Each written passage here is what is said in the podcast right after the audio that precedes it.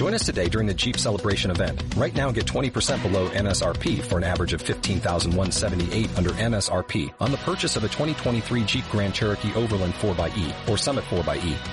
Not compatible with lease offers or with any other consumer incentive offers. 15,178 average based on 20% below average MSRP from all 2023 Grand Cherokee Overland 4xE and Summit 4xE models in dealer stock. Residency restrictions apply. Take retail delivery from dealer stock by 4-1. Jeep is a registered trademark.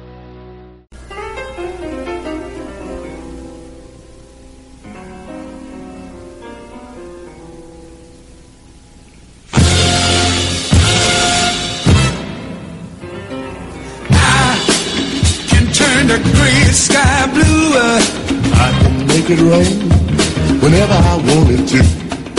I can build a castle from a single grain of sand. Bueno, escuchad a los- escucháis a los Temptations, I Can't Get Next to You, que por eh, octubre de 1969, que es de la época que vamos a hablar ahora, eran el número uno de la semana en la lista Billboard, estuvieron dos semanas, y es que por aquella época, en 1969, por los New York Mets se convirtieron en una franquicia diferente, de ser una franquicia eminentemente perdedora desde su fundación en 1962 a ganar las series mundiales en lo que se conoce con el sobrenombre de The Amazing Mets.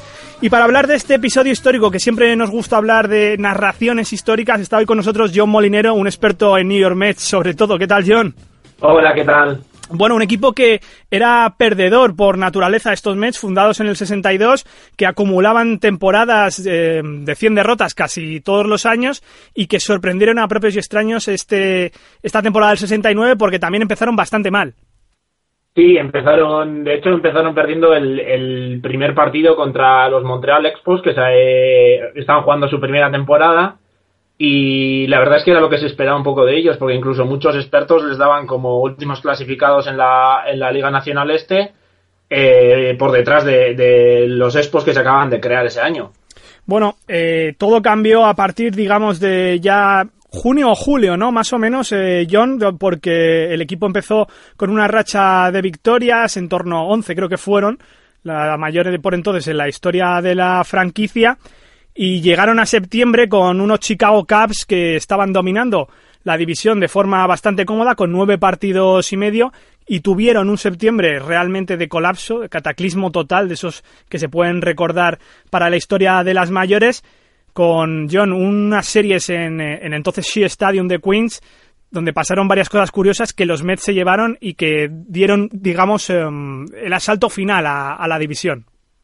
Sí, los, los Mets eh, empezaron mal el año, luego tuvieron la racha esa que dices de, de 11 victorias hacia junio, julio, y a partir de mediados de agosto consiguieron remontar, nada, en 15 días, eh, 7, 8 partidos de, de desventaja y se llegaba a esa serie dos partidos que era, que era clave y unos Cubs que ya venían en clara, clara racha descendente, llegaron a perder 8 partidos seguidos ahí cuando se estaban jugando toda la temporada.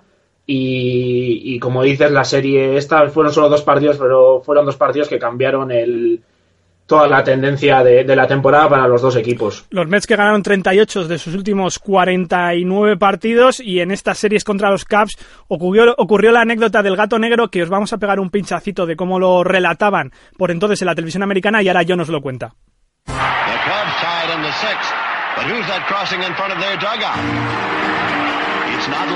The This has been the scene of the unexpected.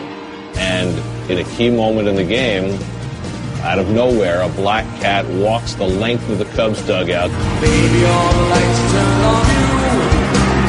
Now you're at the center of the. There was so much noise and so much energy, and that cat ran over here and ran over there, and then finally flew away. You know, 55,000 people gave the cat a standing ovation. and the hex was on, and that was the start. The Mets come back. and the Mets go on and win the game and blow by the Cubs and win the pennant. 55.000 personas ovacionando un gato que se pasaba por delante del dugout de los Cubs. Sí, salió de las gradas, no se sabe muy bien de dónde, se paseó por delante de- del banquillo. Luego estaba Ron Santo, que era el tercera base, una de las estrellas del equipo, estaba en, el on deck, en, el círculo para calentar antes del turno de bateo. También dio unas vueltas alrededor suyo y se volvió a meter en las gradas, volvió a desaparecer. y se quedó como una más de esas historias de, de los Cubs que parece que encuentran la mala suerte allí, allí donde van, como la historia de la cabra unos años antes, etcétera. Entonces, pues sí, fue una de las explicaciones que, que se qui- quisieron ver en, en ese momento. Sí, porque nos gusta crear a los medios mucha simbología al respecto y lo del gato negro pues no puede tener más significado. Ya sabes lo que significa un- que se te cruce un gato negro. Los Caps que tienen muchas maldiciones de animales.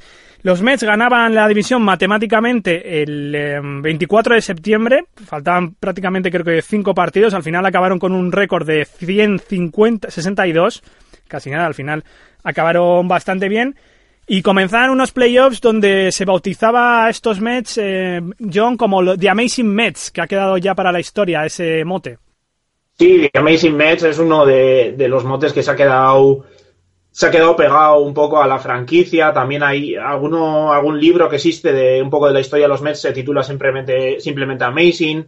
También se les llamó los Miracle Mets, los, los Mets milagrosos, por realmente porque nadie se esperaba que pudiesen llegar siquiera a ganar la división y mucho menos luego a llegar a ganar la, las series mundiales. Hemos rescatado un corte de la televisión americana por entonces que de cómo estaba el ambiente en Queens, de cómo la afición quería seguir a este equipo de los Mets recientemente creado, todo hay que decirlo, porque era una franquicia bastante nueva y había mucha euforia por entonces en Nueva York. I believe the New York Mets are amazing, amazing, amazing, amazing. Amazing. Amazing. Amazing. Amazing. Amazing. It's just amazing. Amazing, los increíbles Mets, los impresionantes Mets, John, que ganaron el pennant de la Liga Nacional frente a Atlanta Braves y llegaron a las series mundiales contra los Baltimore Orioles. ¿Con qué equipo, John? ¿Qué tipo de equipo eran estos Mets? Pues eran un, un equipo que, pese a que su récord de victorias en, su, en la historia de la franquicia era solo 73 el año anterior, eh, en realidad era un equipo joven y, y con mucho talento y con unas piezas eh, veteranas que, que aportaban toda la, experiencia y la profesionalidad que, se espera de, ese tipo de jugadores. Luego estaba sobre todo el, la estrella era Tom Seaver, el, el ace, que hoy en día es el único jugador que ha entrado al Hall of Fame con la gorra de los Mets. Eh, tenía una rotación joven muy buena. Estaba Nolan Ryan, que luego se hizo muy famoso Sí. como el jugador que más strikeouts ha lanzado en la historia de, de la liga.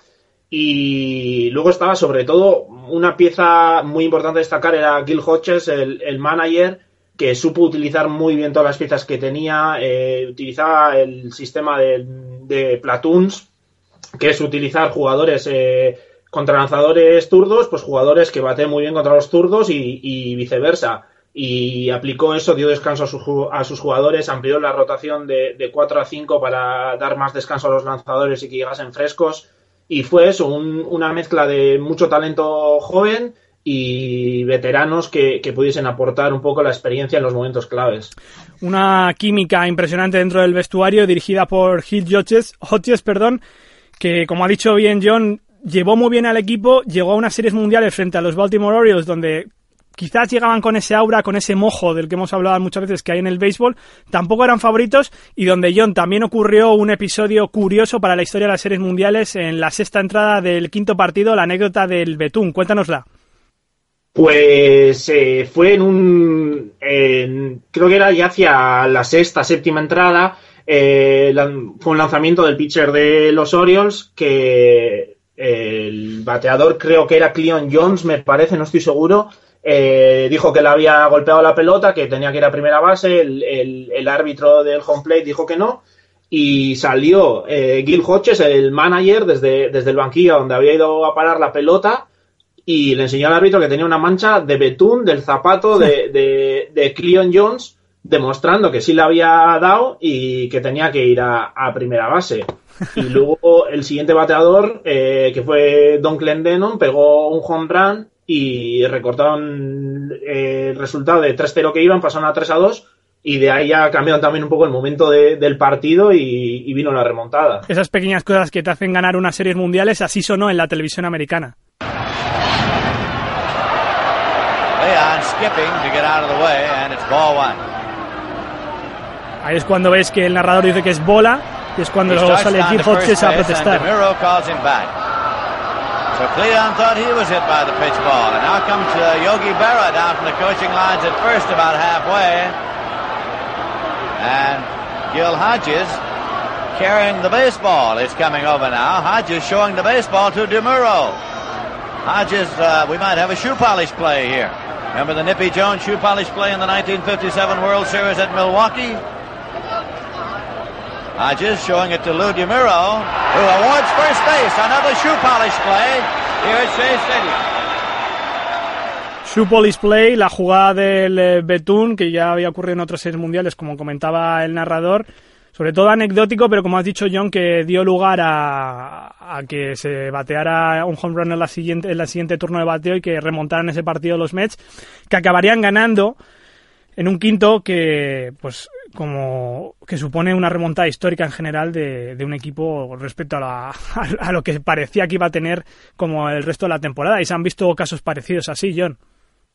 Sí, la verdad es que fue un cambio porque los, los, los Mets, aparte de que pintaban eh, ellos de por sí como uno de, para los eh, expertos por lo menos, como uno de los peores eh, equipos del año, eh, fueron remontando contra claros favoritos. Los, los Caps tenían, ellos mismos decían que ese era el año que iban a ganar todo, tenían cuatro futuros Hall of Famers, luego los Orioles también tenían tres jugadores futuros Hall of Famers más el entrenador, eh, habían ganado 109 partidos, era siempre como el, el underdog, el, el, el, David, el David, digamos, contra Goliath, que fue remontando todos los, todos los obstáculos que había en el camino. Y así sonó la, el último out en el quinto partido que dio el primer título de su historia a los Mets, luego ganarían otro en el 86, de esta manera. The 2-1 pitch. There's a fly ball hit out to left. Waiting is Jones. The Mets are the world champions. Gary Kuzman being mobbed. Look at this scene.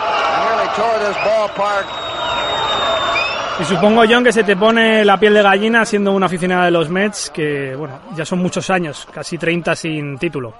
Sí, la verdad es que es, eh, lo he visto mm, varias veces al cabo del tiempo desde que, desde que me aficioné a los Mets. Y sí, siempre se te pone un poco la piel de gallina, sobre todo porque luego ves un poco conociendo la historia de, del equipo de ese año y tal.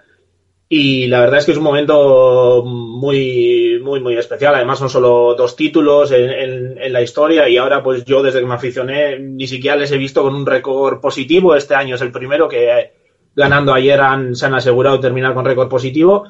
Y sí, es, es, un momento tremendamente especial, yo creo que para todos los, los aficionados de, de, los Mets. Los Amazing Mets de 1969, parece que hay otros Amazing Mets posiblemente de 2015, ya lo veremos en playoffs con John Molinero. Muchas gracias, John. Gracias, esperemos que sí, que hay otros Amazing Mets este año.